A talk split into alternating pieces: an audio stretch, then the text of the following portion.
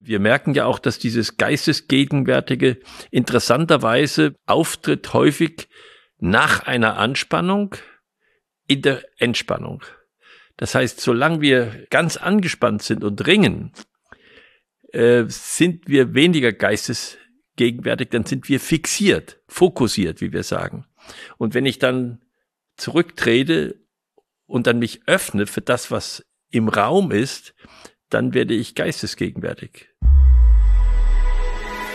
Herzlich willkommen beim Gedankengut Podcast mit Wolfgang Gutballett und Adrian Metzger im Dialog zu Fragen und Impulsen unserer Zeit. Schön, dass du dabei bist. Bist du als Zuhörerin, als Zuhörer gerade geistesgegenwärtig hier bei diesem Podcast? Oder gehst du gerade irgendwo zu Fuß fährst mit dem Auto, sitzt in der Bahn, bügelst und konsumierst diesen Podcast hier quasi beiläufig. Die Frage ist ja dann, wo ist deine Geistesgegenwart? Ist sie dann jetzt beim Bügeln oder machst du quasi beides beiläufig? Und genau darum soll es in diesem Podcast gehen. Was ist eigentlich, was bedeutet es, geistesgegenwärtig zu sein? Und Wolfgang, ich möchte einsteigen eigentlich mit der Frage, wann würdest du sagen, ist jemand wirklich geistesgegenwärtig? Dieses Wort geistesgegenwärtig hat im Alltag verschiedene Bedeutungen. Äh, das würde ich gerne noch ein bisschen eingrenzen, weil manche finden ja, wenn jemand witzig ist, das ist geistesgegenwärtig. Und ich nehme nochmal das Gegenwort von geistesgegenwärtig. Das wird auch aber manchmal sogar die Wort Geist, das Wort Geistesgegenwart dafür verwendet, nämlich schlagfertig. Das verstehen auch manche unter geistesgegenwärtig, aber es ist was ganz anderes, weil schlagfertig ist reaktionär. Ich reagiere auf etwas. Und Geistesgegenwart ist ja doch, dass ich etwas vergegenwärtige mir, was jetzt passiert. Und dieses Wort Vergegenwärtigung, das sagt schon, dass ich eine Beziehung herstelle zwischen dem, was gerade passiert und dem, was sonst mein Leben ist und zu allem drumherum. Wenn ich das kann, dann kann ich geistesgegenwärtig sein, dann kann ich jetzt sagen, was ist jetzt eigentlich, was spüre ich jetzt an, an, an Gegenwartskraft, die mir entgegenkommt.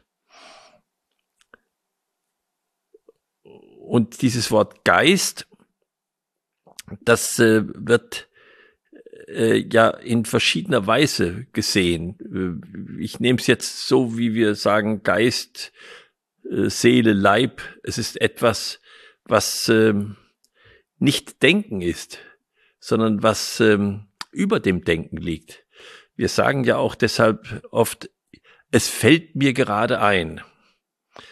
Und äh, da kommt etwas hinein in das Leben, was nicht unbedingt drin ist. Und wenn ich gut bin, kann ich das vergegenwärtigen. Das heißt, ich kann das wahrnehmen und dann bin ich geistesgegenwärtig in dem Augenblick, wenn mir das einfällt und wenn ich das auch merke, dass mir es einfällt. Viele Menschen merken gar nicht, dass ihnen was einfällt gerade. Und sie gehen darüber hinweg. Wir gehen über viele Geistesanregungen, die im Leben um uns herum sind, einfach hinweg. Wir nehmen den anderen Menschen nicht wahr, auch seine Geistigkeit nicht wahr. Also das meine ich, das ist mit Geist unter Geistesgegenwärtigkeit zu verstehen und auch darunter zu verstehen, dass wir das im Alltag dringend brauchen. Das heißt, schlagfertig ist fertig zum Schlag zu sein. Und geistesgegenwärtig heißt mehrere Ebenen mit einzubeziehen. Ja, ich beziehe ähm, ich setze das, was gerade also mir begegnet, innerlich begegnet, in Beziehung zu dem Lebendigen um mich herum. Goethe hat einmal dieses äh, herausfordernde Wort gesagt, im Verhältnis dazu einen einzigen Tag sinnvoll zu gestalten, ist das ganze Leben ein Kinderspiel. Das muss man sich aber vorstellen, was das für eine, eine Geistesgegenwart wäre, wenn ich äh, das, was im Augenblick passiert, wirklich bis ans Ende des Lebens in seinen Folgen weiterdenken könnte. So geistesgegenwärtig sind wir nicht. Aber vielleicht ein Stückchen weit können wir das setzen in die Zukunft und sagen, was, was wird denn daraus entstehen? Und wir können schauen, woraus ist denn das entstanden? Und äh, wir merken ja auch, dass dieses Geistesgegenwärtige interessanterweise auftritt häufig nach einer Anspannung in der Entspannung. Das heißt, solange wir äh, ganz angespannt sind und ringen, äh, sind wir weniger geistesgegenwärtig, dann sind wir fixiert, fokussiert, wie wir sagen. Und wenn ich dann zurücktrete und dann mich öffne für das, was im Raum ist, dann werde ich geistesgegenwärtig. Ganz deutlich ist das bei Menschen, die denen etwas im Schlaf einfällt. Ich bin auch jemand, der manchmal aufwacht in der Nacht und dann habe ich einen bestimmten Gedanken. Dann bleibt mir nichts anderes übrig, als aufzustehen und das aufzuschreiben oder zu diktieren. Vorher kann ich nicht schlafen. Weil ich weiß genau, ich habe es vergessen, wenn ich jetzt schlafe. Und am nächsten Morgen kriege ich es nicht mehr zusammen. Also muss ich aufstehen und es festhalten. Dann weiß ich, dass ich das Geistesgegenwärtige eingefangen habe. Bei mir ist es meistens die Situation, dass ich mir A, genug Zeit quasi zum Duschen einplanen muss, weil ich danach eigentlich noch aufschreiben muss, was ich mir beim Duschen so alles überlegt Auch habe. Eine gute Situation, genau, das ja. ist äh, bei mir so die Situation. Ja, ja. Ähm, und ich versuche es eigentlich in täglicher Praxis ähm, zur, zum Büro zu laufen und vom Büro zurückzulaufen, weil ich auch merke, dass ich beim Gehen mich quasi auf eine oberflächliche Art und Weise beschäftige als Körper aber nicht so sehr kognitiv beschäftige, so dass da dann Kapazitäten frei werden, mir Dinge durch den Kopf gehen zu lassen, ja. Ja, ja, ja, und ja. Ähm, das ermöglicht es mir schon, äh, dann einfach diese, wie du es beschreibst, Einfälle zu haben, wo ich dann auf einmal, äh, woher auch immer, ähm, die Sachen mir dann zufallen. Ja. Genau. Ja. Ja, und, und viele, viele sind, äh, es ist diese Geschichte von dem Erfinder des Benzolrings, der jahrelang gerungen hat, diese, diese Molekülkonstruktion irgendwie zu verstehen und abzubilden und der dann auch nachts aufgewacht ist und das hatte und ich habe während meiner, meiner Studienarbeit äh, ein Programm auch äh, hergestellt und ich bin dann nachts aufgewacht und wusste, dass ich an einer Stelle einen Fehler habe. Und dann bin ich da hingegangen und habe das korrigiert und dann konnte ich wieder schlafen. Also man sieht, das hat jeder eine andere, eine andere Art. Aber vielleicht noch mal zu diesem, zu diesem Vergegenwärtigen. Es ist interessanterweise ja so, dass wenn ich durch den Augenblick hindurchkomme, übrigens auch mathematisch gesehen, dann bin ich in der Ewigkeit. Also dieser Spruch von Goethe ist insofern ganz interessant, weil er sagt, ich muss eigentlich durch den Augenblick so hindurchgehen, ihn so vergegenwärtigen, dass ich im ganzen Leben bin. Das ist natürlich eine, eine, eine Fähigkeit und eine, eine, eine große Übung, äh, das so zu bekommen und nur ein Stückchenweise von dem zu erfassen. Aber diese Übung, die machen wir in einer gewissen Weise unbewusst jeden Tag, mehr oder weniger. Würdest du sagen, das hat auch was mit der beispielsweise Meditationspraxis zu tun, diesen Augenblick zu vergegenwärtigen? Also was ist quasi deiner Meinung nach die Praxis, in der ich das sehr gut üben kann, diese Geistesgegenwart? Ja, Es gehört da sicher die Gelassenheit dazu. Es gehört dazu, dass ich Fragen stelle und dass ich dann bereit bin, Antworten aufzunehmen. Und diese Antworten, die kommen mir eben. Wir denken immer, wir greifen das oder wir reißen das, entreißen das sozusagen dem Leben. Nein, wir müssen etwas vorbereiten und uns dann dankbar hinstellen, dass uns dazu etwas einfällt. Äh, am schönsten fand ich das in einer Geschichte. Ich habe den Hans-Peter Dürr hier in Fulda gehört und er hat berichtet äh, über seine Arbeit zusammen mit Heisenberg, seinem Lehrer und äh, großen Gelehrten.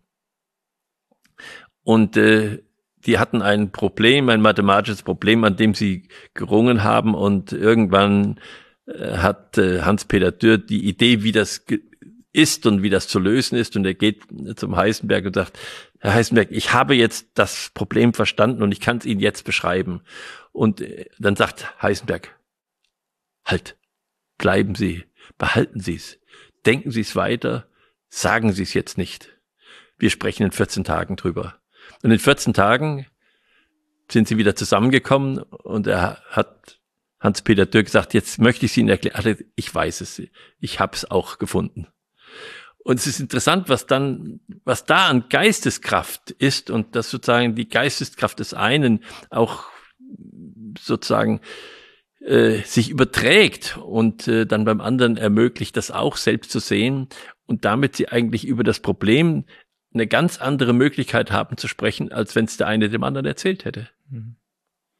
Ist vielleicht von Heisenberg auch so ein bisschen Ego dabei gewesen, aber, aber natürlich äh, ist das eine wichtige Perspektive, die Dinge auch selbst für sich herausfinden zu können. Also ja. ich glaube, das ist in der Erziehung ja auch ein wichtiger Punkt, dass man nicht alles quasi so vermitteln kann, sondern dass man gewisse Grundlagen und Umgebungen bieten kann, in denen dann die Perspektiven selbst eingenommen werden müssen und selbst diese, man spricht ja auch von Aha-Erlebnissen, ja, wo ich wirklich einen Paradigmenwechsel habe und Dinge neu sehe und da dadurch die Möglichkeit habe, ähm, das auch ganz anders zu fühlen, ganz anders zu ja. spüren. Ja, und äh, da müssten wir auch dankbar sein. Ähm, der Satz des Pythagoras, das war etwas ganz Außergewöhnliches, was der gefunden hat in dieser Zeit. Aber es gibt heute immer noch genug Menschen, die damit nichts anfangen können.